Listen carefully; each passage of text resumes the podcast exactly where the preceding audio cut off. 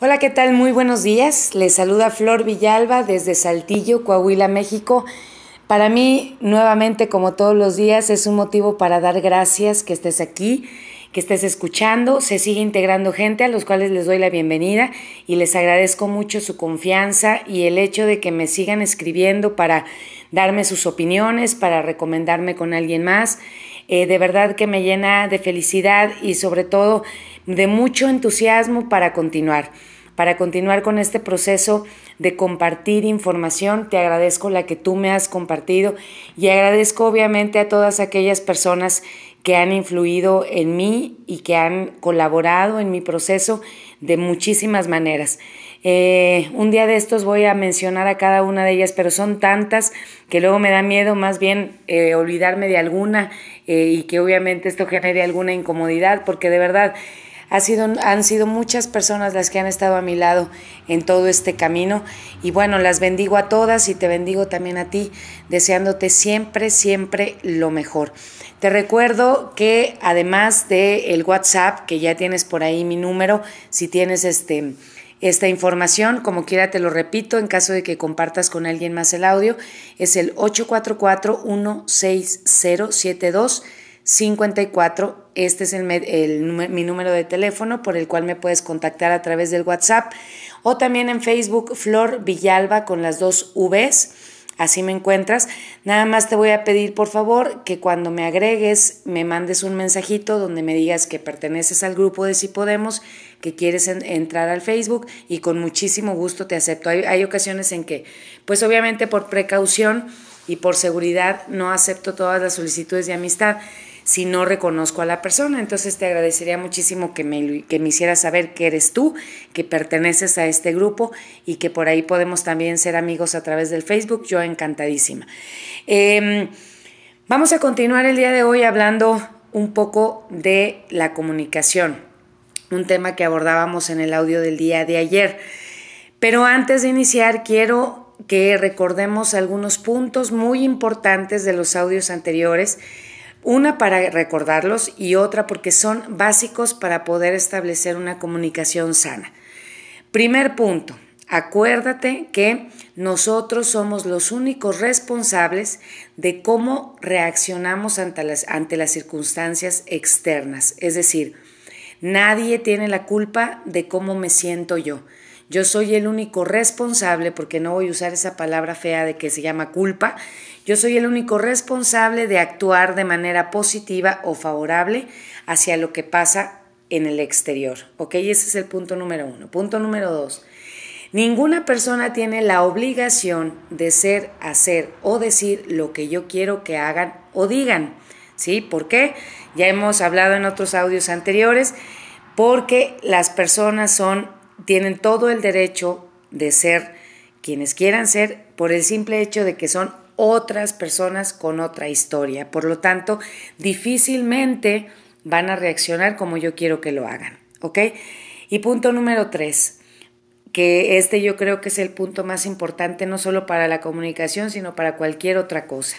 Y es, mientras yo esté en una frecuencia positiva, en una frecuencia de amor, solo voy a atraer personas positivas y voy a atraer más amor.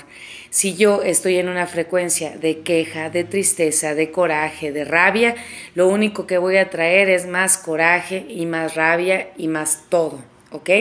Entonces, yo soy el único responsable de cómo me siento y cómo reacciono ante lo que pasa al exterior.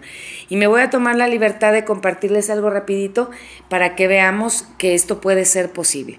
El día de ayer, por circunstancias de la vida, tuve que estar en el ISTE aproximadamente unas 4 o 5 horas, ¿sí? Eh, todos, bueno, si no ha sido, qué maravilla, pero Creo que la mayoría de nosotros hemos ido al servicio médico público y bueno, nos encontramos de todo, ¿verdad? Pero me llamaba mucho la atención cómo había gente a la que le iba muy mal, es decir, o le faltaba un papel, o este, la mandaron a hacer fila hasta atrás, o no había de la medicina que solicitaban, o bueno, en un ratitito de, de 15, 20 minutos, eh, a esa persona le pasaba de todo. Pero llegaba gritando, insultó a medio mundo, insultó a la persona que lo atendió, este, le gritó hasta lo que no, le dijo cosas como es que gracias a, mí tú comes, eh, muchas cosas en una frecuencia total y completamente... Eh, pues en, esa, en esa frecuencia de dolor, de tristeza, pues por supuesto que atraes más o menos lo mismo, ¿no? Entonces había gente a la que le iba muy mal y había gente en el mismo espacio, en la misma circunstancia, a la que le iba perfecto. Salían rápido, hasta salían contentos, eh, eh, los atendían efectivamente, conseguían la medicina. Entonces, yo ayer precisamente en este escenario tan, tan completo me pude dar cuenta que es así. Así como llegas, así como tratas, así te tratan y así funciona. Punto. No hay para dónde. Entonces, Acuérdate siempre eh, de estar en una frecuencia de amor para que lo que recibas sea amor, ¿ok? Bueno, para que no se haga tan largo voy a ir directamente al punto. Siguiendo con esta situación de la comunicación, te voy a recomendar otras dos cosas adicionales a las que ya te recomendaba ayer. La primera, cuando tú estés delante de una persona y vayas a hablar o vayas a comentarle algo, asegúrate de no estar enojado. Así como lo oyes. Asegúrate de no estar enojado o de no estar con rabia o de, no estar triste. ¿Por qué? Porque todas esas emociones vienen de la víscera y todo aquello que decimos visceralmente regularmente no es lo que queremos decir o no es lo que verdaderamente sentimos. Lo malo de esto es que nosotros los que decimos las cosas, pues luego nos podemos, entre comillas, arrepentir y podemos justificarnos con que estaba yo muy enojado o estaba muy triste y que por eso dije esa sarta de barbaridades que te lastimaron tanto. Aquí el problema es que sí, eso lo podemos hacer nosotros, pero aquella persona a la cual le vomitamos literalmente todas esas palabras llenas de víscera, podemos marcarlas de por vida. ¿Sí? Acuérdense de, esa, de, esa, de ese ejemplo muy común que existe de que qué pasa si tú arrugas una hoja de papel y luego la quieres alisar, ¿sí? Por más que uses una plancha, por más que la dejes abajo del colchón, por más que estés estire y estire y estire, esa hoja jamás va a ser la misma, ¿sí? Cada vez que tú hieres a alguien con tus palabras, las marcas se quedan para siempre, ¿sí? Y hay que tener muchísimo cuidado, sobre todo con nuestros niños. Hay traumas, hay palabras que se generan, que se tatúan en el alma y que generan la mayor parte de los traumas o de los conflictos cuando ellos crecen. ¿Y todo por qué? porque dijimos algo en un momento inadecuado. Entonces, yo sé que es difícil, porque cuando nos enojamos o alguien nos lastima, la primera reacción es querer defendernos, ¿sí? Porque así se nos ha enseñado, que no te dejes, ¿ok? Así se nos ha enseñado a hacer y a sentir, ¿sí? Pero acuérdate, que cada palabra que sale de tu boca es una afirmación, es una orden y va cargada de toda tu energía. ¿Sí?